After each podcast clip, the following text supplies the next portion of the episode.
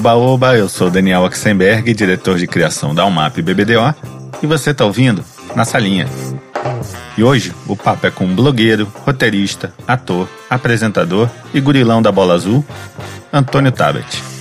Criador do Kibiloco, que gerou mais memes do que é possível contar, e co-criador do Porta dos Fundos, que produziu mais virais do que qualquer outro canal, além de fundador do canal Desimpedidos e do My News, se tem alguém que sabe o que é fazer sucesso na internet, é o Tabet. Mas deixa ele mesmo contar essa história, né? Eu e Antônio Tabet, na salinha.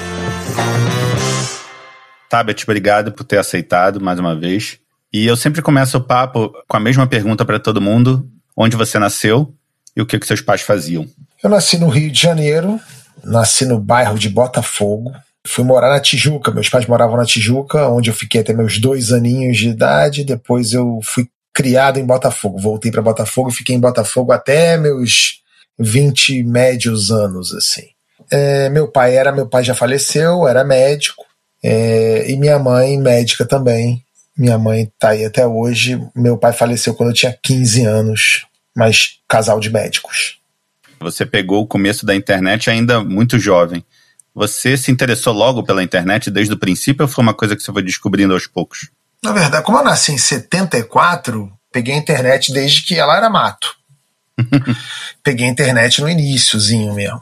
No momento em que as, assim, as principais vitrines da internet, por assim dizer, aqueles fachos de luz que atraem os insetos, as primeiras coisas eram era uma pesquisa, né? Você tem um Netscape naquela época, de você ver, caramba, como é que se eu clicar aqui qual a capital do Azerbaijão vai aparecer aqui que é Baku, vai, nossa, apareceu. Isso já era um puta passatempo. e aquela coisa do de você se relacionar com estranhos, né? De você falar com gente pelo Mirk, de você falar com gente pelo ICQ. Então, essas um foram clássico. as minhas primeiras, exatamente, um clássico, essas foram as minhas primeiras incursões na internet. É, e sim, isso aí foi pelo meados dos anos 90. Lembro até hoje que eu fiz faculdade de comunicação na UFRJ. Uhum. E foi quando ensaiaram em algum momento colocar um laboratório de informática na, na faculdade, com computadores que tinham aquela. Imagina, computador de faculdade pública, hoje ainda é um inferno. Você imagina nos meados dos anos 90. Então, é, para você acessar a internet, você tinha que rezar para o negócio funcionar, e era uma conexão lentíssima, e uns computadores paupérrimos, e ainda você enfrentava a ira dos professores, porque naquela época havia professores que achavam que a internet não, não levava ninguém a lugar algum, isso na faculdade de comunicação, tá? Imagina. Que a internet não ia nada. Tinha até um professor, é, não vou dizer quem é, mas é um professor que foi contra a, a criação do laboratório de informática na, na Faculdade de Comunicação da UFRJ, que é na Praia Vermelha, ali na Urca, porque ele dizia que o local onde seria feito o laboratório do campus da UFRJ tinha sido um cemitério indígena. E eu tentei argumentar com ele falando assim: você sabe que o Brasil é um cemitério indígena, né? Então a gente não poderia construir nada em lugar algum, mas foi assim, mexendo na internet, fuçando, fuçando, fuçando, que eu consegui achar a minha casinha. Você entrou na faculdade de comunicação com alguma carreira em vista, sim? Ou publicidade, ou jornalismo, ou alguma outra opção? Então, não. É, é, os objetivos foram aparecendo conforme eu fui estudando. Ou melhor, não estudando na faculdade, porque a minha faculdade foi uma bosta, assim. Eu, eu sempre gostei de escrever, eu sempre me considerei criativo, as pessoas sempre me acharam engraçado e eu desenho muito bem. E pelo fato de desenhar bem, eu fiquei com isso, falei, bom, eu tenho uma aptidão para alguma coisa aqui. Tanto é que naquela época não tinha nem, né, era vestibular, e eu fiz é, vestibular para carreiras completamente diferentes, mas que tinham em comum a coisa do, de você ter alguma noção artística. Então, por exemplo, eu fiz faculdade, fiz vestibular para desenho industrial na UERJ, para arquitetura na UF, comunicação na UFRJ e para design na PUC. Eu, eu passei em todos. Só que, como eu estava tão estressado de ter estudado, meu pai tinha morrido há pouco tempo, eu, eu, eu, me dei seis meses de vagabundagem. E na UFRJ eu ia começar só seis meses depois. Então eu optei pela UFRJ e eu odiei cada segundo meu naquela faculdade. Eu odiei cada momento, do trote ao dia de eu dar tchau para a faculdade. Eu não gostei da faculdade em nada, assim. Achei, eu achava as aulas maçantes, achava os professores péssimos, apesar de ter gente muito inteligente lá, tá? Mas assim, não é porque o cara é inteligente, o cara é um crânio, que o cara sabe dar aula. Então eu via muito, sabe, era, um, era uma feira das vaidades aquele negócio. A faculdade não tinha estrutura nenhuma, né? Coisa que era bizarro. E sem falar que era o que os, os mínimos gostam de chamar de balbúrdia, né? Teve aula minha em que o professor parou a aula para fumar um baseado com os alunos lá de fora. Fala assim, gente, vamos fumar umzinho ali fora rapidinho, que eu tô meio estressado. O professor falando isso, eu vi, ninguém me contou. E, e nada daquilo batia comigo, não era aquela pessoa. E eu falei, bom, se eu ficar aqui nessa porra dessa faculdade, eu tô fudido. Eu vou sair daqui e vou para lugar algum. E aí a primeira coisa que eu fiz foi arrumar um estágio. Eu falei, preciso de um estágio porque aí pelo menos eu consigo trabalhar e, e, e arrumo um pretexto bom para passar menos tempo aqui. E eu precisei fazer isso rápido porque eu enfrentei muitos problemas na minha vida pessoal depois da morte do meu pai. Quando meu pai morreu, a minha mãe deu uma surtada. Entendi. E eu saí de casa muito cedo, eu não tinha um real no bolso, literalmente um real. Eu saí de casa sem dinheiro, tentando de andar a pé, do Botafogo até o Leme, para dormir de favor na casa de um amigo uma noite para outra, porque não tinha onde viver. Cacete. Então arrumei um estágio logo, arrumei na cara de pau. Na época, a maneira que eu encontrei de arrumar um estágio foi passando um trote para a Rádio Globo eu liguei para a Rádio Globo fingindo que era uma pessoa para falar com o diretor da rádio. Quando ele me atendeu, eu estava no orelhão da UFRJ. Quando ele me atendeu, eu falei: Olha, eu sou estudando, não sou fulano de tal, eu não sou diretor de nada, eu sou, eu sou, estágio, eu sou estudante de comunicação da UFRJ, eu queria um estágio. Aí ele me arrumou o estágio. Quem me arrumou o estágio foi o José Carlos Araújo, narrador conhecido aqui do Rio de Janeiro, que era diretor de esportes da Rádio Globo. Ele arrumou um estágio não remunerado para mim, mas depois de três meses eu comecei a ganhar dinheiro. Mas assim, dinheiro que eu digo era equivalente a 250 reais por mês, né? Uhum. E eu comecei, fiquei fazendo estágio, estágio, estágio na Rádio Globo, e aí sim eu consegui meio que sobreviver à faculdade de comunicação e do estágio eu fui para outros estágios, outros lugares, e aí minha vida começou assim. Mas a faculdade deu uma coisa boa para você que foi onde nasceu o Kibiloco. É, então, na faculdade, o pessoal da minha turma de publicidade resolveu fazer um jornalzinho da faculdade o jornalzinho se chamava A Tocha, que era um trocadilho infame com atochar, né? Sim. E aí um dos caras perguntou, falou assim, você desenha bem, não desenha? Eu falei, desenha. Ele quer fazer a coluna de humor do, do jornal? Eu falei, top. Aí depois houve uma, uma cisão dentro do Atocha e criaram um outro jornal chamado Pavê. O pessoal curtiu um trocadilho, né? Exatamente. Mas o Pavê era um trocadilho mais infame ainda, né? a gente fez uma coluna chamada, eu fiz uma coluna chamada Kibiloco, que era uma espécie de coluna social da faculdade. Era uma coisa meio Tuti Vasques da faculdade. Tuti Vasques sempre foi uma influência minha. E aí eu fiz essa coluninha no jornal da faculdade. E como é que o Kibiloco saiu do jornal da faculdade para ir para a internet? Depois da faculdade, né, eu, come... eu fiquei fazendo esse estágio na Rádio Globo um tempo, saí da Rádio Globo, fui para uma agência de publicidade, a primeira que eu trabalhei, uma agência pequenininha no centro, assim, a agência que tinha quatro pessoas. E eu entrei como um estagiário de redação, porque ninguém lá escrevia. E aí eu fiquei pouco tempo nessa agência e logo depois eu arrumei um estágio na Globosat. Teve um processo seletivo enorme, gigantesco. Foi o maior processo seletivo que eu já participei na minha vida. Assim, era, sei lá, tinham 100 candidatos em determinado momento, todos num auditório para disputa de três vagas de estágio na, uhum. na Globosat. Eu lembro que eu fui muito bem nesse processo, muito, muito, muito, muito bem nesse processo. Era um processo seletivo que tinha dinâmicas de grupo intermináveis, tinha desenho de candidato, que perguntinha tipo coach, o que, que você faria se, aquelas coisas merda tudo, uma desgraça. E eu consegui a vaga de um jeito completamente improvisado, porque é, você imagina, tinham 100 candidatos e para cada um dos candidatos, os gerentes das áreas faziam a seguinte pergunta: qual a sua maior qualidade e seu maior defeito? Aí passei, sem brincadeira, três horas ouvindo aquelas pessoas falando: ah, meu defeito é ser perfeccionista. Aquelas coisas que você sabe como são, tipo entrevista da Marília Gabriela de antigamente, não é um defeito, ai, eu sou perseverante demais. É, resposta de Miss, né? Resposta de Miss. E aí, quando e eu, e eu era o último, você imagina, eu era o último. E aí, quando chegou em mim, as pessoas já estavam querendo ir embora, fazer sei lá o quê. Eu falei, preciso, preciso fazer alguma coisa diferente aqui. Aí quando chegou em mim, o cara falou assim: qual é o seu maior defeito? Eu falei assim: ansiedade. Que todo mundo tinha falado que era ansiedade. Eu falei, ansiedade também, mas é uma ansiedade diferente das que os outros falaram aqui. Aí o cara falou assim: como? Como é que é a sua? Eu falei assim: ah, a minha ansiedade é em relação a mulheres. Eu não sei lidar bem com isso, mulher chega na hora para mim é uma merda, me atrapalho, e todo mundo meio que deu uma, um alívio cômico, né? Uhum. E a sua qualidade? Falei assim, minha maior qualidade é que eu percebo coisas que ninguém percebe.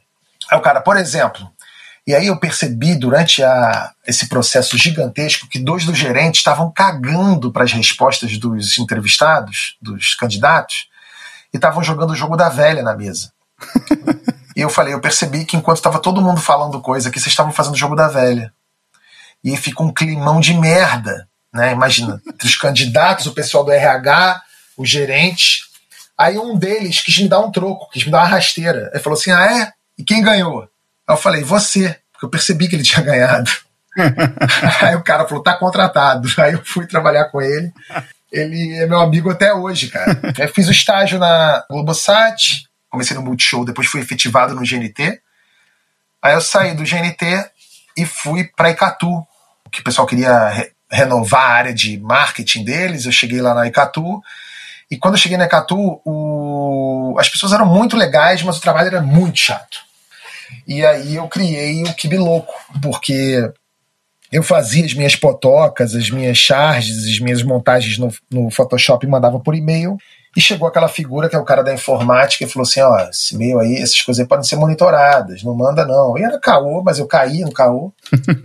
eu falei: bom, então agora eu vou fazer um, um blog. Aí fiz o Kibi Louco, que era a plataforma mais simples de autopublicação da época, né? E o conteúdo todo do Kibiloco sempre foi muito pautado no que acontecia naquele dia, né? Sim. Como era o seu processo de, de criação para ter essa agilidade? Você tirava amanhã para ler todos os jornais e depois começava a criar, ou estava sempre lendo? Como é que era a organização do seu dia para você conseguir fazer um conteúdo relevante e constante o tempo todo.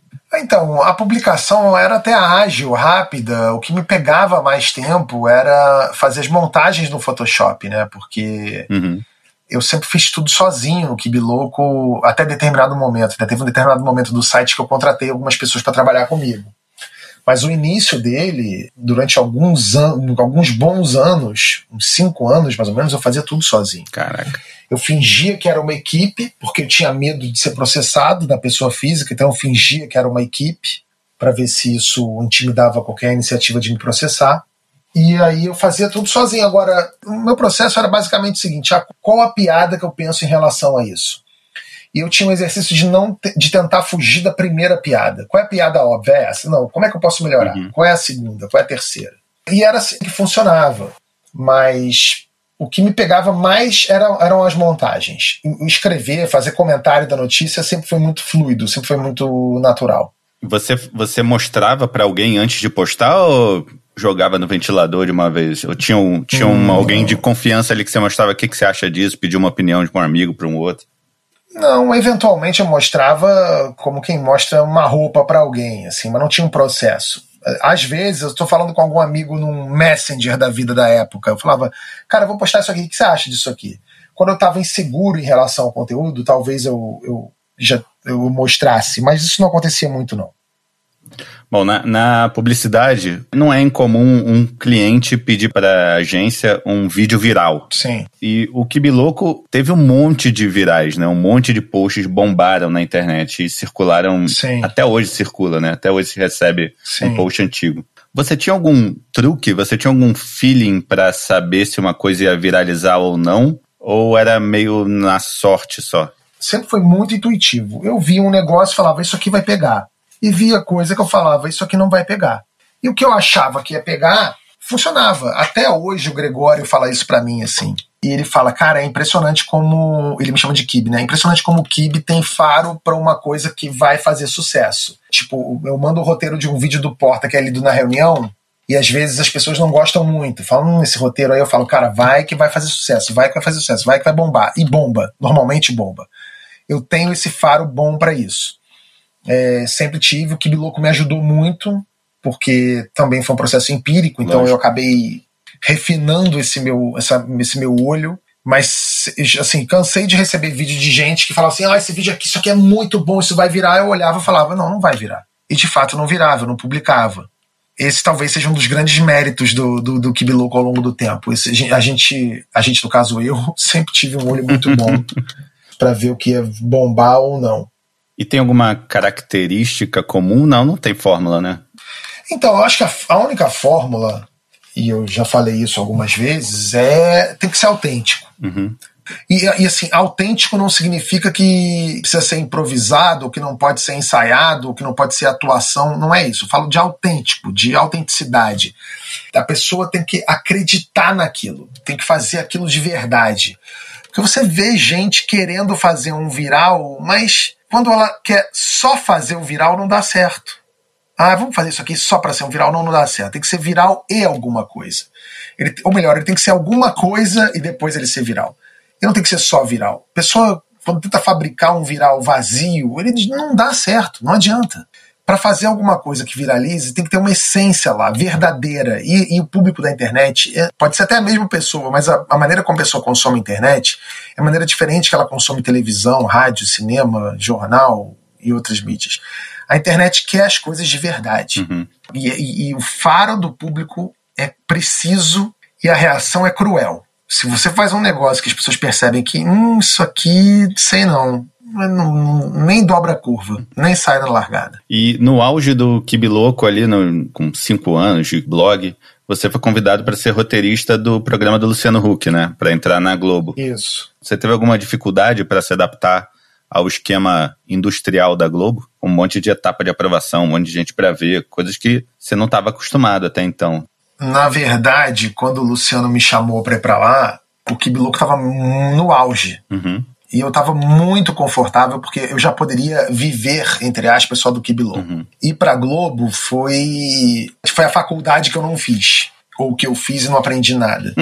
e eu dei sorte de cair no Caldeirão do Hulk, porque o Caldeirão era um programa é, a gente chamava lá de programa de dono, né? Uhum. Que é o programa do Luciano. Assim como o Faustão é o programa do Faustão, da Fátima da Fátima. E eu nunca trabalhei com o Faustão com a Fátima. Eu não sei qual é o nível de envolvimento deles com as produções deles.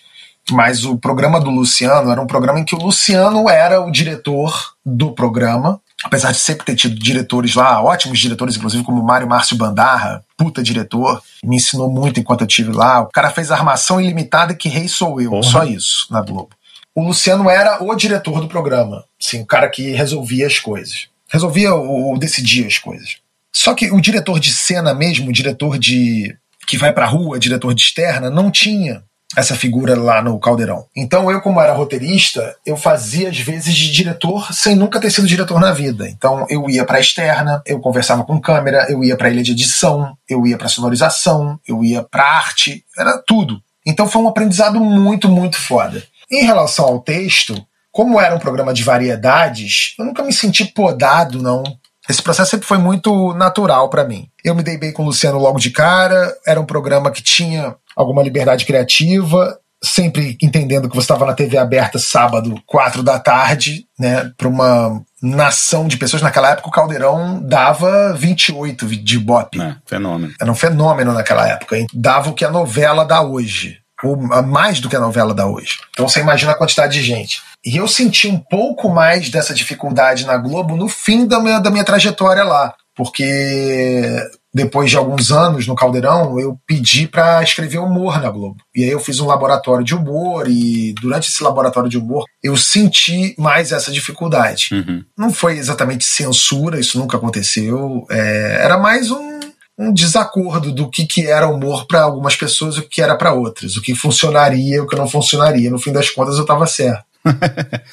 Esse laboratório de humor, eu tenho uma curiosidade. É meio enigmático, é meio misterioso, assim, esse laboratório de humor. Não é aberto para qualquer um, tem que ser meio convidado, enfim. Uhum. Como é que foi essa experiência? Cara, é legal. Assim, é, como é que funciona? Eles pegam, eles pegam um, dois, três diretores que queiram trabalhar com humor, ou que tenham ideia de fazer o projeto. Eles selecionam 20 roteiristas da casa que eles acham que tem a ver com humor, ou que estão em algum projeto de humor infelizes e querem trocar, esse tipo de coisa. Uhum. E pegam, sei lá, 20 atores. todos que queiram trabalhar com humor também, põe todo mundo num, num estúdio fora do, do Projac, que você vai todos os dias e você divide ideias e você assiste palestras, que você é, estuda sobre o assunto. É bastante enriquecedor, é bem legal. Sobretudo para você é, se relacionar, você conhece pessoas que têm um humor muito parecido com o seu, que tem uma troca muito interessante. Você vê gente que, puta, não tem nada a ver comigo, mata aqui, quer fazer rir. Você imagina se pegar numa sala, você botar o Tiririca com o Danilo Gentili. eles não têm nada a ver um com o outro, mas são duas pessoas que fizeram a carreira em cima do humor. Total. E, e se você pega num, num, laboratório de humor desse da Globo, você mete 50 pessoas lá dentro, 40 pessoas lá dentro, vai ter um cara que faz humor de, torta na cara e o outro cara que quer fazer um humor Oscar Wilde. Então, assim, você tem diferentes nuances ali. É, e você descobre isso rápido, né? E aí você faz seu subgrupinho, você conhece pessoas. É, é, é interessante. Você vê gente construindo piadas, você vê o processo criativo que te ajuda a entender, a achar soluções, né? Você fazer um roteiro de humor também é buscar soluções. E esse processo de buscar soluções foi me ensinou bastante coisa ali na, na oficina de humor da Globo. A ideia do Porta dos Fundos começou num papo entre você e o Ian, SBF, né? Isso. Na verdade, surgiu. O Kibiloco já era uma referência e o Ian fazia um trabalho chamado Anões em Chamas. Uhum. E os vídeos que o Ian dirigia no, no Anões em Chamas já eram, naquela época, mais bem filmados e mais bem dirigidos e mais bem atuados do que qualquer produção de humor da Globo. qualquer. Então eu falava: caraca, como é que esse cara não tá bombando? Eu marquei um almoço com o Ian e falei: porra, cara, é o seguinte, eu tenho uns roteiros de humor, eu queria muito filmar. Uns curtinhas, assim, para botar no Kibi Louco. Topa, anima? Ele, porra, vamos fazer. E a gente começou, demorou um tempo até a gente engrenar, porque ele tinha o trabalho dele, eu tinha o meu, e lá para 2011, a gente começou a postar uns vídeos do Anões no Kibiloco e umas coproduções do Kibiloco com Anões no Kibiloco também. Primeiro, a primeira página do Porta dos Fundos talvez tenha sido o CSI Nova Iguaçu. Sei. Que eram as curtinhas que a gente fazia no Anões no Kibiloco e que era comigo, Gustavo Chagas e o Totoro já uhum. encenando e o Ian dirigindo e que bombaram muito, fizeram muito sucesso na época, e a gente viu que dava certo, dava para fazer. E aí, quando a gente, nessa época, a gente estava saindo muito com os amigos em comum, o Gregório, o Fábio Porchat, o Marcos Veras, um pessoal que a gente se frequentava, casa de um, bar de outro e tal. A gente falou, porra, tem. E se a gente fizesse um vídeo assim? Se a gente fizesse um vídeo assado? Se, pô, imagina se isso acontecesse. Pô, a gente tinha que filmar isso. Isso sempre ficou na nossa cabeça como esse projeto já estava andando, eu falei para o Ian, Ian, vamos fazer. O Ian topou claro, de cara, o Ian também queria fazer. E aí a gente foi chamando as pessoas para participar do projeto. Fábio, o Gregório, depois o João. E fomos chamando essas pessoas. Uhum. Algumas quiseram se comprometer mais com o projeto na época, outras menos. É, teve gente que a gente chamou para ser sócio da gente na época e preferiu ser elenco. Teve gente que preferia ser elenco e depois mudou e falou: ah, não, eu quero, eu quero entrar nesse negócio com vocês aí. O Greg, por exemplo, é um cara que não queria se envolver. E depois ele quis, entrou. É, o Fábio também não estava muito afim. O Fábio, o Fábio queria fazer rádio. E a gente falou: não, vamos fazer e tal. Enfim, rolou. Acabou que todo mundo, no fim das contas, todo mundo se, se achou, se encontrou e deu no que deu. E o Porta dos Fundos já nasceu pensado como um negócio? Não. Não, que eu lembro que no começo ele era meio um, formatado de um jeito que era um, programinha com várias sketches. Imagino que vocês tenham tentado vender isso para TV, enfim. Sim, a nossa ideia, a nossa ideia era fazer tudo ao mesmo tempo. A gente queria fazer TV, internet, tudo ao mesmo tempo. Porque naquela época a internet ainda era vista pela TV como uma rival. E a gente já sabia que não era. A gente já estava com esse, a gente já estava ligado nisso. Então, a Globo, na época, queria que qualquer pessoa saísse da frente do computador. Tanto é que a página da Globo.com era, não era nada. Hoje, qualquer atração da Globo na TV, você vê lá que eles chamam você pro G1, pro Globoplay, pro Globo.com, para tudo. Eles querem você lá. Mas na época não queriam.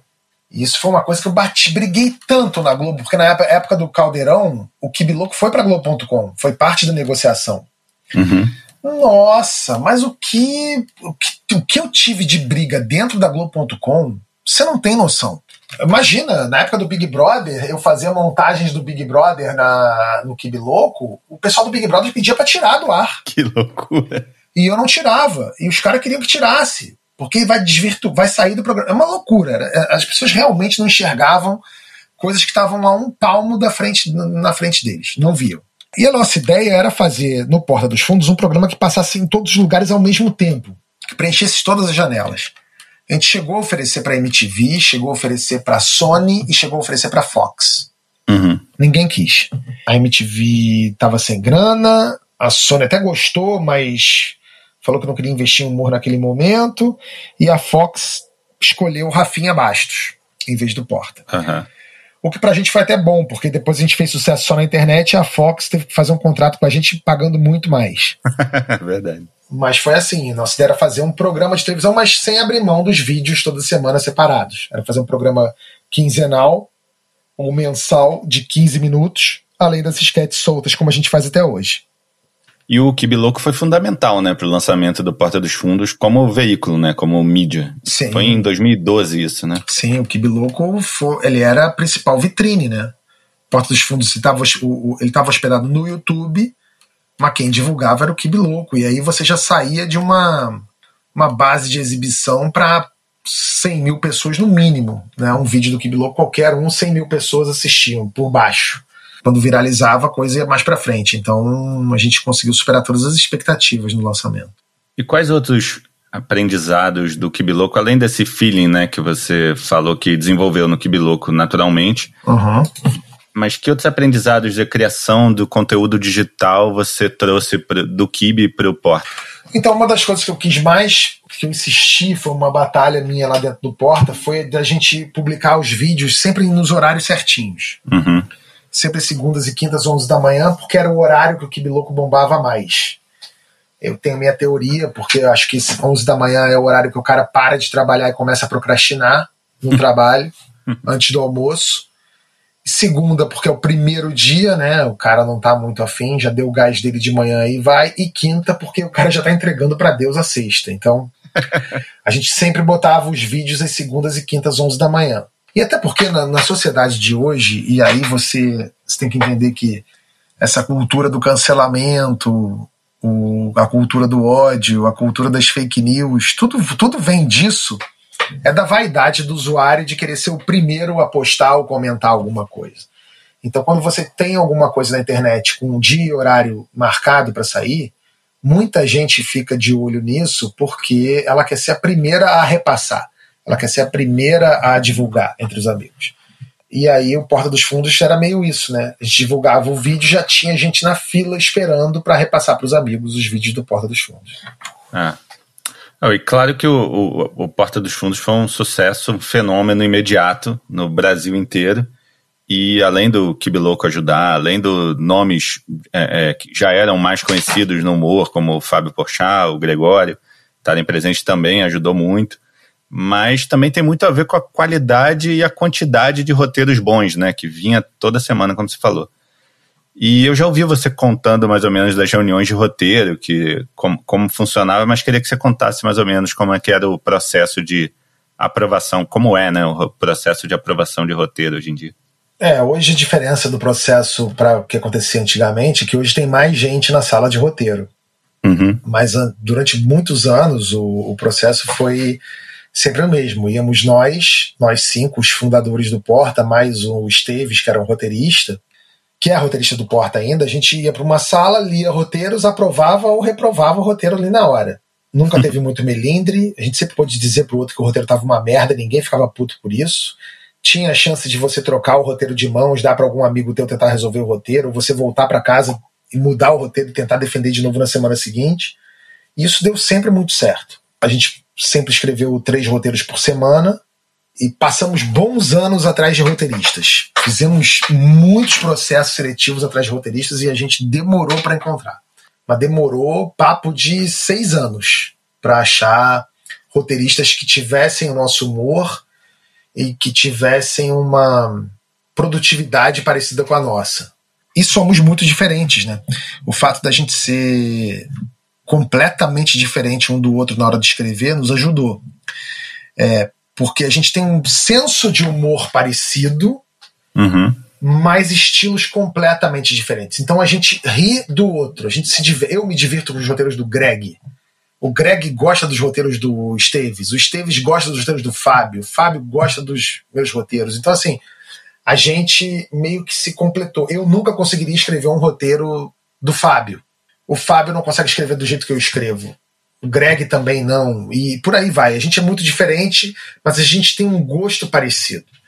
Então isso nos, no, nos ajudou muito e foi muito difícil achar gente como a gente nesse processo, mas hoje a gente já conseguiu encontrar umas pessoas que são ótimas e estão lá no Porta conosco. Você fez muito sketch no Porta dos Fundos, né? Tanto escrevendo quanto atuando.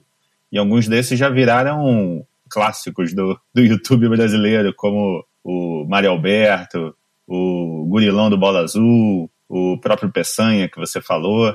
Queria saber qual foi o mais difícil para fazer, tanto como roteirista quanto como ator.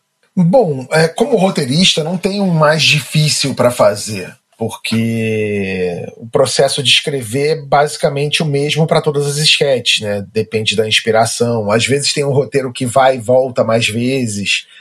O do Gurilão da Bola Azul, por exemplo, demorou muito para ser aprovado. Internamente, você diz? Internamente, porque o ia, assim, é muito engraçado, porque o Gregório diz lá no Porta que é o seguinte, ele fala assim, cara, o Kibe tem um compromisso com o sucesso, porque quando eu insisto num roteiro, que os outros não querem, normalmente serve para eu anos depois jogar na cara deles assim, viu como é que servi, viu como é que era foda, porque acaba virando um roteiro de sucesso. E normalmente são os roteiros que são ou mais escatológicos ou ou são mais proibidões, por assim dizer, ou tem alguma polêmica é, politicamente incorreta no roteiro Entendi. E, tipo, o Rola foi durante anos, acho que até hoje, é o vídeo mais assistido do Porta. Eu adoro, adoro e foi, e foi um roteiro que quase não foi aprovado. Do Gurilão da Bola Azul, a mesma coisa. O próprio Sobre a Mesa teve uma questão na época, enfim. E são roteiros meus, que encontraram algum processo, alguma resistência, mas deram muito certo depois e viraram ícones do canal, né? Mas não, não houve uma dificuldade na produção, para eu escrever o roteiro, não teve muita dificuldade. Agora, para interpretar, tem coisas assim que, que são bem diferentes, bem complicadas. Por exemplo, tem um roteiro do Porta chamado Suborno, que eu faço Peçanha, que é um policial que fica tentando dizer para um casal de maneira, de forma indireta, que ele quer um suborno, mas ele não pode dizer exatamente que ele quer um suborno. Então ele fica arrumando subterfúgios para dizer isso. E é um roteiro enorme, assim, é muito texto, tem muito bifão do bifão que a gente chama é o uma quantidade grande de texto para o ator dizer de uma vez só. Só que, ao contrário de vários roteiros, ele não tem uma sequência lógica que o personagem fala: Oi, aí o outro fala: Tudo bem? Como você está? Estou bem, e você? Foi aonde hoje? Fui na farmácia. Que você cria uma lógica para decorar o roteiro na tua cabeça. Nesse roteiro, o Peçanha dizia basicamente a mesma coisa, só que com palavras diferentes e que eu não podia trocar. E eram ordens específicas. Então eu, não, eu tinha que chamar suborno de questãozinha, uma forcinha para o camarada. Nossa, mas demorou muito. Eu errei muito nesse dia, porque foi bem difícil decorar e fazer tudo certinho como tinha de ser esse roteiro. E uma outra dificuldade que eu encontro na hora de interpretar, mas aí é uma questão física, é que eu odeio fazer qualquer roteiro bíblico do Porta com Deus, apóstolos e o cacete, porque eu não suporto usar a barba postiça. Porque botar aquela barba postiça, que não é só botar uma barba de Papai Noel, assim, você é uma cola, você coloca pelo a pelo quase, porque são são várias camadinhas e cola na própria na sua barba, entra na sua boca, é um inferno eu não suporto fazer, eu já pedi. Se tiver algum que não tenha barba, eu prefiro fazer. Ah, mas tem que ter, tem que ter, então tem que ser um puta personagem, porque aí eu topo fazer a barba. Assim como foi Deus no especial de Natal do Porta, que eu usei barba, mas aí eu tava finzão de fazer aquele personagem mesmo. Mas se puder trocar, qualquer coisa eu aceito fazer sem barba. eu já falei até que eu topo deixar minha barba crescer antes. Eu falo, ó, é daqui a seis meses, eu deixo minha barba crescendo por seis meses, mas eu não quero usar uma barba postiça. é, eu perguntei o lance do, do, roteiro também, porque às vezes você tem uma, uma semente de ideia ali que você não, ou não tem um final, ou, ou você acha que falta alguma coisa que você trava, sabe? Não, isso acontece. Às vezes você não acha um final bom para um roteiro, mas quando isso acontece, eu deixo ele na gavetinha e vou para parto para próxima. Ah, entendi. Porque se eu ficar pensando, quebrando a cabeça com ele e tal, às vezes não dá. Às vezes o cérebro cansa também de você ficar martelando no mesmo lugar muito tempo. E às vezes eu deixo o roteiro de lado e aí passa meses e aí eu pego esse roteiro de novo e falo, ah, aqui, ó, pensei numa coisa diferente agora, porque eu dei a arejada, né? Uhum. Mas quando eu encontro alguma barreira assim, ah, não tô encontrando um final decente para isso, ou eu parto para outra, deixo ele lá guardadinho e depois volto para olhar para ele com mais cuidado, com a cabeça fresca, ou já aconteceu de eu levar o roteiro sem final mesmo. Levo para a reunião do porto, falo, esse aqui eu não achei um final. Alguém tem uma ideia de final? E aí rola essa troca acontece comigo, já aconteceu com os outros também. É que você falou do rola, eu acho sensacional e acho que é um exemplo ótimo de dessa provocação dos esquetes do Porta dos Fundos também na linguagem, né? Ah, total. Os palavrões que, porra, até então era difícil ver palavrão no, no humor brasileiro, assim, pelo menos na, em tela, né? Você via no teatro, mas é. esse teste de linguagem de, porra, vamos ver até onde as pessoas vão aguentar ouvir barbaridade, né? Uma coisa meio Dercy Gonçalves, assim, né? É, mas eu acho, eu acho que o segredo do Porta é que é, muita gente no início até falava, ah, é muito é só palavrão. E não era só palavrão, nunca foi só palavrão. E ao contrário da Dercy Gonçalves, que era aquela figura emblemática vociferando palavrões na TV aberta, aquilo ela tinha uma quase uma licença poética de fazer aquilo porque ela já era uma senhora, então assim, uma vovó é, falando palavrões, as pessoas perdoam. É igual você se, fazer piadas de que você não faria normalmente durante o carnaval, por uhum. exemplo. As pessoas uhum. permitem esse tipo de coisa. Mas o Porta dos Fundos, o que, que a gente. Qual era o desafio nosso? O nosso desafio era rasgar essa hipocrisia. Era falar palavrão como as pessoas falam. Porque muita gente que, que ai, é, é palavrão, é gente que quando dá uma topada em casa fala, puta que pariu, caralho, fala mas que quando via isso no audiovisual ficava chocado de uma certa maneira. E outra coisa, né? A gente também, ao contrário da Dercy, o palavrão ele não vinha como um ariete para forçar uma porta.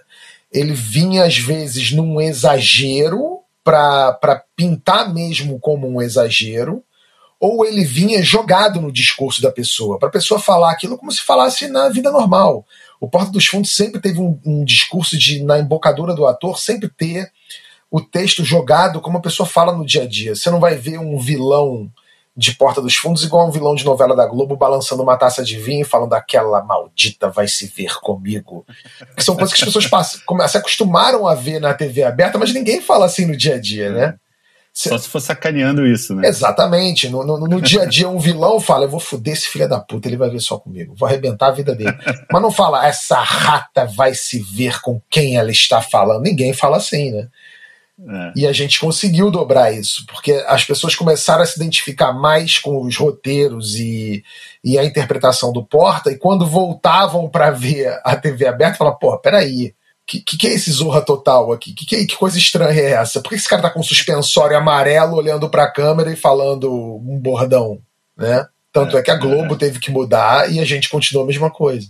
E claro que toda essa provocação acaba gerando uma reação também das pessoas. Você deve ter passado por muita reação engraçada das pessoas na rua do, dos vídeos, né, que você você viveu. Tirando, óbvio, o atentado, que é uma reação, não é uma reação, é um crime que é outra história. Estou falando de histórias divertidas que você passou como reação aos vídeos. Não, é, assim, 99% das reações são positivas. Eu não posso reclamar, uhum. assim. A maioria absoluta das pessoas é muito carinhosa.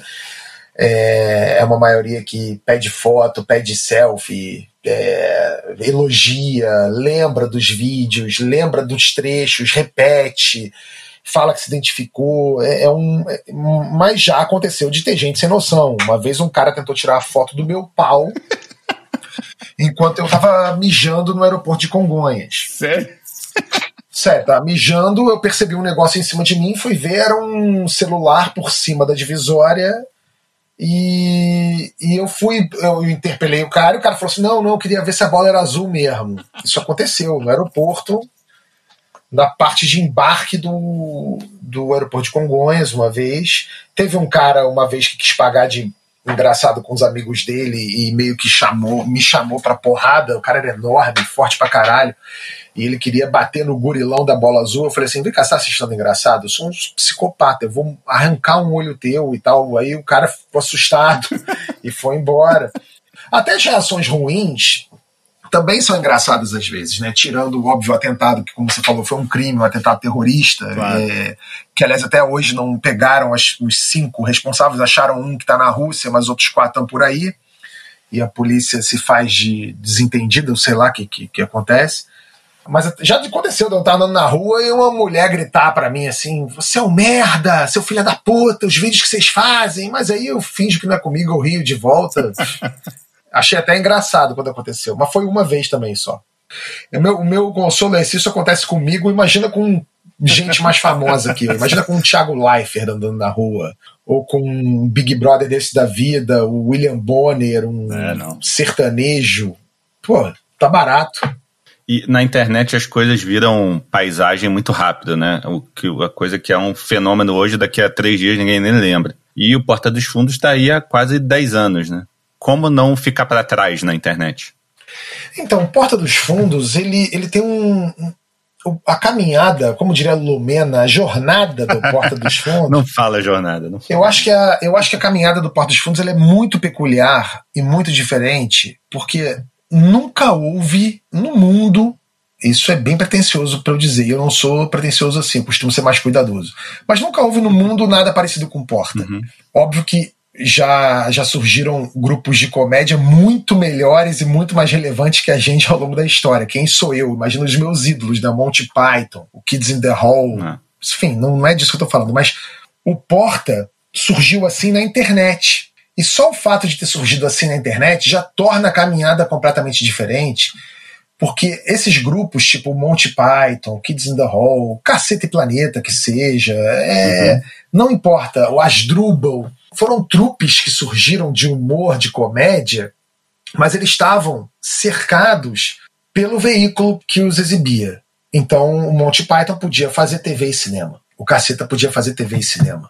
Todos eles eram TV e cinema, TV e cinema. E cinema, assim, olhe lá, né, de três em três anos e, e veja bem. O Porta dos Fundos surgiu numa era em que a gente pode se publicar por áudio, por audiovisual, por escrito, na internet, no Netflix, na Amazon, na Globo, no G1, no Globoplay, no YouTube, no Facebook, no Instagram, no TikTok. Eu não tenho limite para minha janela. Eu posso botar a minha janela e mudar a minha janela de acordo com o que eu quiser. E nós, apesar de sermos um grupo, temos um grupo fundador dentro do Porta, nós não nos limitamos a esse grupo. Uhum. E não nos limitamos ao formato de sketch e não nos limitamos ao formato de séries. Então a gente tem desde o especial de Natal do Porta, que já virou meio que o nosso Super Bowl, assim, uhum. até programa de live que eu tô fazendo na Twitch, ao Greg News na HBO, ao programa do Fábio Porchat na Globo, que é produzido pelo Porta, e pouca gente sabe ah, disso. As esquetes do Porta dos Fundos, programa de culinária no Instagram. Então, assim, é, é um grupo que surgiu como trupe, mas ele é mutante. Uhum ele não, não fica parado no tempo. Então a gente abre o elenco do Porta, a gente está contratando pessoas cada vez mais jovens, a gente está falando com o público jovem. Então, esse receio de, ah, na internet nada funciona depois de 10 anos. Cara, se fosse assim, o Felipe Neto já tinha acabado, mas não acabou. Entende? E a gente está longe de acabar, muito pelo contrário, a gente está só começando. Eu acabei de estrear um projeto na Twitch que eu estou super empolgado. Assim, nosso departamento comercial nunca trabalhou tanto. A audiência do Porta na pandemia aumentou 400%. Então, hoje, a gente não se enxerga mais como um, um grupo, uma trupe. A gente se considera como um selo, sabe? Uhum. Não tem o padrão Globo de qualidade? Tem agora o padrão Porta dos Fundos de Conteúdo. A gente faz o conteúdo do Porta. Onde, como, com quem, quanto tempo vai durar, isso não importa. A gente já faz, a gente faz vídeo já pro canal do Ipiranga. A gente já faz vídeo para Coca-Cola, a gente faz vídeo para HBO, a gente faz vídeo para Amazon, para clube de futebol. A gente faz pro que a gente quiser. E vocês, o lado executivo de vocês como sócios de uma produtora de conteúdo, vocês têm funções executivas assim divididas ou não? Ou todo mundo faz tudo, conversa sobre tudo? Então, a gente meio que funciona como um colegiado ali. A gente não tem. Não, não existe isso formalizado. A gente tentou até fazer, mas não deu certo. O que acontece naturalmente é que alguns processos da, da empresa acabam ficando mais. Fica tudo sempre no, no nosso CEO, que é o Crocas, né? E ele meio que bate uma bola com o sócio da vez em relação ao assunto que mais tiver é, fit com aquele cara, né? Então, por exemplo, o processo de internacionalização do Porta, que a gente começou um canal no México agora e vai começar na Polônia e na Inglaterra, por exemplo. Porta lá. É, quem cuida, quem fica mais em cima disso é o Greg, porque o Greg é um cara que deu muito certo no processo no México. Ele foi até lá, ele participou do casting, escolheu atores, falou com o diretor e tal. Então o Greg é esse cara da internacionalização. Então hoje, agora, nesse momento, o Porta deve estar tocando coisas de internacionalização e eu não faço ideia. Uhum.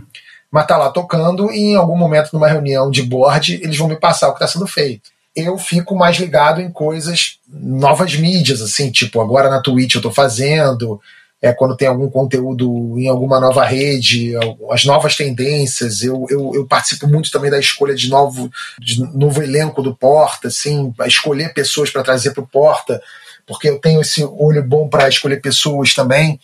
Isso vai ficar mais comigo. O Fábio é um cara que toca muito mais projetos grandes comerciais. O Fábio é um cara de muito apelo comercial, então ele toca também esses, esses projetos também com as plataformas de streaming que, com as quais ele já conversa.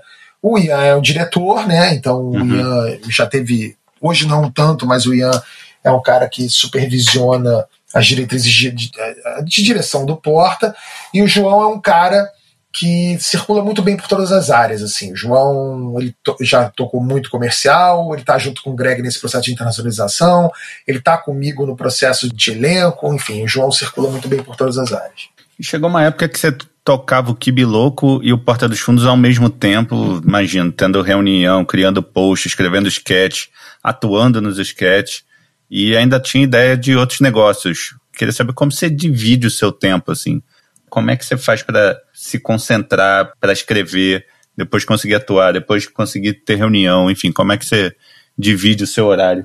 É, então, eu tento escrever tem sido mais difícil, mais complicado, porque eu, eu preciso me isolar de tudo e de todos para escrever. Eu não consigo escrever no meio do avião, num restaurante, não consigo. E eu meio que criei uma dinâmica de eu vou escrever sempre às quintas-feiras. Então, quinta-feira, eu pego um horário, sento a bunda, fico horas escrevendo e deu. Uhum. É o que eu faço. Os outros dias não dá para programar muito, porque reunião, até pelo Zoom, não depende só de você, depende de outras pessoas. Então não tem como se programar, né? Às terças e quintas eu faço as gravações do Porta, quando tem, quando tem vídeo para eu gravar. Uh, faço ao vivo segunda, terça, quartas e quintas, programas diferentes no My News e no Porta dos Fundos, nesse projeto novo da Twitch. E é assim. Vambora. Tô buscando um horário para voltar a malhar nessa agenda, porque tá complicado. e um desses novos negócios que você lançou foi, virou o canal Desimpedidos, né? Que você é sócio desde 2013, se eu não me engano. Eu era sócio. Eu saí. Ah, você não é mais? Não, saí. Mas conta como ele nasceu, assim, a minha curiosidade é como ele nasceu e por que, que você preferiu se envolver menos no, no Desimpedidos? Então, o Desimpedidos surgiu como uma ideia de fazer um canal de esporte, uhum. que não tinha na internet um canal de futebol, na verdade, né? Não tinha um canal de futebol tão legal e a gente sentia que tinha bola quicando. Então, ah, vamos fazer um canal de, de, de futebol? Vamos fazer. Uma produtora de São Paulo lá, Spray, foi a, a produtora responsável pelo lançamento. Eu entrei como criativo, né? Eu criei o nome Desimpedidos, por exemplo, pensei nos quadros, cheguei a, a fazer alguns vídeos para Desimpedidos no início, mas é, e deu super certo, virou puta canal de futebol mais assistido em algum período no YouTube, no, não sei se no mundo, mas em algum momento chegou a ser. Mas eu, eu quis sair porque eu já não tinha, não estava conseguindo tempo para me dedicar ou para dar a atenção que eu queria. Uhum. E aí, assim, como eu já estava caminhando sozinho, já tinha dado certo, já estava voando, eu não achei justo eu ficar ali como sócio que fica sentado em cima da, da porcentagem, né? Uhum. Então eu preferi sair fora até para não ter de me envolver também. E foi bom, foi bom para mim, foi bom para eles, foi bom para todo mundo. Você é bem presente nas redes sociais, até por necessidade. Claro que uma parte disso é fundamental para virar conteúdo, enfim, para alimentar você. Mas como é que você faz para essa presença na internet, nas redes sociais, não distrair você a ponto de atrapalhar sua produtividade? Não, acho que não atrapalha, não, porque. Primeiro que a minha presença não é tão intensa assim. Eu tenho uma presença mas você raramente vai me ver tweetando mais de 10 vezes por dia. Quando eu tweet 10 vezes por dia já é muito. Uhum. É, eu não fico fazendo stories, eu não falo da minha vida pessoal, eu não fico dizendo, ah, tô aqui jantando, tá, tá onde, tô comendo sei lá o que, tô viajando para tal lugar, eu não falo nada disso. Então eu faço o básico, que é falar de um ou outro assunto do dia, mostrar que eu tô ali, mas, mas é algo que é tão, é tão natural para mim, é tipo escovar os dentes, sabe? Não, não me atrapalha, não estar tá na rede social, postar uma outra foto, comentar uma outra coisa, divulgar uma outra coisa, meio que é no automático. É naquela hora que você vai no banheiro, pega o celular, é lá que eu tô fazendo. Bom, você já viveu vários sucessos diferentes. Sucesso do, do Kibiloco, sucesso do Porta dos Fundos, também no Desimpedidos. Isso tudo pode mexer com o ego da pessoa, né? Achar que tudo que você faz é genial, tudo que você toca é ouro. Como é que você mantém os pezinhos no chão, assim, aquele carinha para soprar no seu ouvido e botar o seu pezinho no chão, desinflar o ego?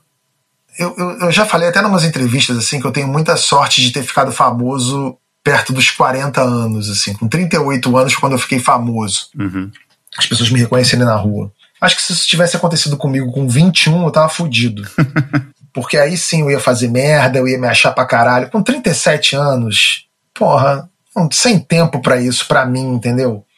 Por isso que eu acho até patético quando alguém fica célebre com 40, 40 e poucos anos do nada e dá uma deslumbrada. Você fala, porra, sério mesmo? 40 anos você quer pagar de deslumbradinho porque você elegeu deputado agora ou porque você fez isso? Porra, eu acho muito patético. Então tem assim o fato de, de, de eu ser uma pessoa educada, de ter um senso de ridículo.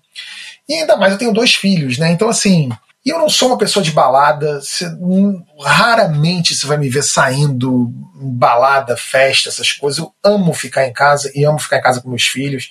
E aí não tem nem espaço para você exercitar essa vaidade, né? Como é que você vai exercitar sua vaidade pedindo iFood? vendo, vendo série com teu jogando Playstation com teu filho? Sabe? Brincando de cheirar cangote de criança na cama? Porra, não, eu tô feliz com eles. Tô feliz assim. Isso a mais nova, quer dizer, eu não sabia desse do Twitch, mas a última empreitada sua na internet que eu soube foi o canal My News. É a penúltima, no caso. My é, News então, e agora é a Twitch, é. Então, aproveita e conta os dois, assim, o que que te atraiu, que oportunidade que você viu na internet, ou o que que você viu que te animou a se empolgar e entrar tanto no mundo do jornalismo como no mundo dos games. Imagino que o Twitch tem a ver com game. Então, Desimpedido já foi uma variante de fazer, vamos fazer o Porta dos Fundos do futebol? foi o Desimpedidos. E deu certo, deu muito certo. Acabou de ser vendido aí por milhões para o grupo do Netshoes, se eu não me engano. Uhum.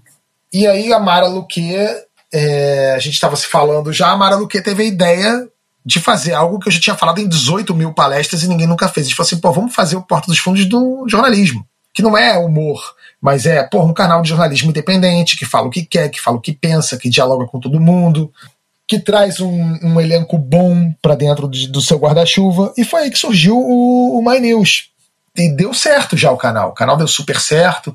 Tem programas de, de grade, já tem um público muito fidelizado. É, a gente já entrevistou desde Mourão ao Dória ao vivo, segundo agora, antes de, que, de anunciar o lockdown, e Ciro Gomes. Só quem não deu entrevista pra gente até hoje, não quis dar, foi Lula e Dilma de um lado e o clã Bolsonaro do outro, o que mostra que a gente está num bom, num bom lugar. Porque são pessoas que costumam só dar entrevista para quem bate-palma. joga confete neles. E a gente não joga confete nem bate-palma. Então, o canal tá super bem, tá indo super bem, e a ideia é que ele vingue igual vingou Desimpedidos, igual vingou Portos Fundos, e vai vingar, se já não vingou. Legal. E o Twitch? A Twitch é um projeto meu, pessoal, dentro do Porta, que eu queria. Eu queria meio que fazer um algo com que tenha um pezinho no podcast, que tenha um pezinho na, no, na live, que tenha vídeo, que tenha interação, que eu possa falar do que eu quiser, sobre o que eu quiser com todo mundo. E a plataforma que eu achei mais interessante para fazer isso foi a Twitch, porque ela é uma plataforma que valoriza bastante essa interação, bastante viva, é uma comunidade muito pouco tóxica, que é uma, é uma comunidade jovem, então isso tudo para mim, tudo isso me interessa. Eu estou aprendendo muito e estou adorando fazer. Estou dedicando boa parte do meu tempo a isso e está dando super certo também. Mas é o que? São entrevistas? Qual é o, qual é o formato do programa? Exatamente, não tem formato. Eu ah, posso. Ontem, por exemplo, a gente acompanhou o Big Brother comentando com uma ex-participante e com o Chico Barney. Hum. É, amanhã a gente vai pegar um cara que é um, um streamer mega conhecido, famoso do Counter-Strike, e vai tentar arranjar uma namorada para ele. E quem vai estar tá com a gente é o Jairo Bauer, por exemplo. Na sexta-feira vou comentar o fim de WandaVision com o Ian e o pessoal do Omelete e com o Sadovski. Já teve dias em que eu levei jogador do Flamengo para comentar jogo do Flamengo. Teve um dia em que eu, que eu. Tem dia que eu quero entrevistar o Drauzio Varela, o Eduardo Paz, prefeito do Rio, vai lá, eu vou conversar com ele. Não tem formato, isso é a melhor coisa. Estou muito feliz em fazer isso. E é sempre no mesmo horário ali, todo dia no mesmo horário. É, muda um pouco o horário, porque às vezes o convidado não pode, mas normalmente são terças, quartas e quintas à noite.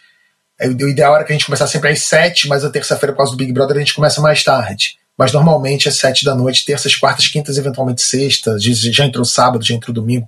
Teve dia que eu já joguei videogame e as pessoas ficaram me vendo jogar videogame, não tem problema nenhum. Agora uma pergunta técnica, Lino. Nos primórdios da internet, aquela internet moleque lá, onde quando tudo era mato, o Kibiloco teve um crescimento completamente orgânico, né? Sim. A partir disso, um sucesso puxou o outro. O Kibiloco puxou, ajudou o Porta dos Fundos, que ajudou o outro. E hoje em dia a internet é dominada por duas ou três empresas. Queria saber se você acha que é possível hoje lançar um canal, ou lançar um blog, ou lançar qualquer coisa e ter um crescimento 100% orgânico sem ter tido a vitrine que um, um Kibiloco dá, né? Não, acho que é possível, sim, porque assim, o Kibiloco, por exemplo, quando ele surgiu, é, eu não criei um sistema HTML para postar o blog. Eu entrei no blogspot.com e fiz o kibiloco.blogspot.com e foi. Uhum. Ele bombou. É um processo parecido com um de um youtuber, não, mas de um Instagramer famoso aí. O cara tá na conta dele no Instagram, ele tá lá no Instagram, mas a conta dele vai bombar. Uhum. Isso não significa que ele virou funcionário do Facebook porque ele tá no Instagram. Assim como eu não virei funcionário do Blogspot da época, ou da Blogger, que era a empresa lá que fazia. Então, esse crescimento orgânico ainda existe. A diferença é o que, que isso vai virar depois, né? Que caminhos essa pessoa vai percorrer depois disso. Porque o cara pode virar um Carlinhos Maia da vida, um Whindersson, que ficaram muito famosos no, no Instagram e vão fazer o que depois disso? Vão para onde? O Whindersson tá aí bombando, fazendo comercial, filme, é. Bilionário, fazendo show. Tem gente que vai aparecer e vai sumir. Mas assim como teve blog que apareceu e sumiu, vai ter influência que vai aparecer e vai sumir, ex-BBB que vai aparecer e vai sumir. Acho que isso não mudou muito, não. O que acontece é que blogs, essencialmente, como eram o Kibiloco, não é, morreram. Porque as páginas de Facebook tomaram esse papel para si e é do jogo. Não tem jeito. Mas as pessoas, né, as personalidades, essas ainda fazem o seu papel, porque o Facebook pode substituir muita coisa, eles não podem substituir gente, né? Mas parece que você precisa ter um investimento de mídia naquele veículo para a coisa bombar. É muito difícil a coisa bombar hoje em dia com um post só, né? No, no Facebook, por exemplo. Se você tem 5 mil amigos, sei lá, o Facebook só vai mostrar para 50, 60 ali, né? Então, eu acho que eu acho que ainda é possível hoje você pode fazer um negócio que alguém te acha, alguém te divulga e isso bomba, isso vinga. Tem gente que apareceu do nada, gente, principalmente pessoas, influencers, que surgiram sem nunca ter botado um dinheiro numa, num anúncio do Google. Uhum. Ainda é possível. A diferença é o que, né? Porque antes isso acontecia com blogs, portais, sites. Hoje isso acontece mais com pessoas. Né? E aí os projetos dessas pessoas é que normalmente tem mais dificuldade para sair do, nessa alavanca. Por isso que o Bolsonaro, por exemplo, volta e meia fala que vai. Ah, a gente vai sair do Facebook, vai sair do Twitter vamos abrir nossa própria rede social. Não vai, amigão. Ele fala pra caralho que vai. O filho dele fala lá que vai, mas não vai. Faz lá, faz lá então. Faz lá o Bolsobook, o Instanaro. Não vai dar certo. Não vai vingar. Todo mundo hoje em dia tem um monte de ideia, né? De blog, de perfil, de canal, de podcast e por aí vai. Mas eu acho que a sua diferença é que você correu atrás para levantar tudo, tirar do plano das ideias, né? Qual conselho que você dá para quem está hoje em dia com uma ideinha na cabeça, a fim de fazer, mas não sabe nem por onde começar? Cara, é, é, é aquilo que eu falei no início. Tem que ser, tem que ser muito profissional, disciplinado, mas tem que ter paixão de amador. Tem que amar fazer aquilo que você faz. Uhum. É, e tem que ser autêntico. Se você não tiver nada disso, esquece. Cansei de ver gente querendo fazer. Eu vou fazer um blog disso porque isso vai dar sucesso. Eu vou fazer um perfil disso porque isso vai bombar. Ah, ninguém tá falando de floricultura. Eu vou fazer porque vai, todo mundo vai querer viver. Não é. Você tem que fazer algo autêntico, que você goste, que você ame fazer e com disciplina. Porque é muito difícil falar de disciplina para uma galera que acha que não precisa de horário para acordar ou para dormir, ou que faz tudo do seu jeito e que ah, aqui é assim mesmo, eu vou, eu acordo, mexo no perfil, falo, não tem, você precisa de, de disciplina. Que não significa exatamente acordar às sete da manhã com um alarme te infernizando mas significa você dividir suas tarefas, suas funções, planejar alguma coisa, por menor que seja, sabe? Cuidar daquilo. Uhum. Cuidar. A gente cuida, às vezes, de tanta coisa tão inútil e tem gente que não dá essa mesma atenção para os projetos. E aí fica se perguntando: nossa, o que, que eu fiz de errado? Por que, que a vida é tão injusta comigo? É só ter mais zelo, cuidado, capricho. Afinal, Deus está nos detalhes. E se você encontrasse o. A última pergunta: se você encontrasse o pequeno Antônio lá no começo da, da, da história, na Tijuca, sem saber muito o que fazer, que conselho você daria para ele? Compra ações do Google. Sensacional. Obrigado, hein? Obrigado, Valeu. Foi muito Grande bom. Grande abraço. e fim de papo. Meu muito obrigado ao Tabet pelo tempo, pela paciência, a todo o pessoal da Pante Áudio que dá aquele toque de Midas no som, e a minha Carol aqui em casa pela graça do silêncio dos filhos alcançado. E se você curtiu, já sabe. Comente, dê like, share, estrelinha, coraçãozinho. Se não curtiu, minha mãe quer trocar umas palavrinhas com você. Valeu, até a próxima. Zag Zint.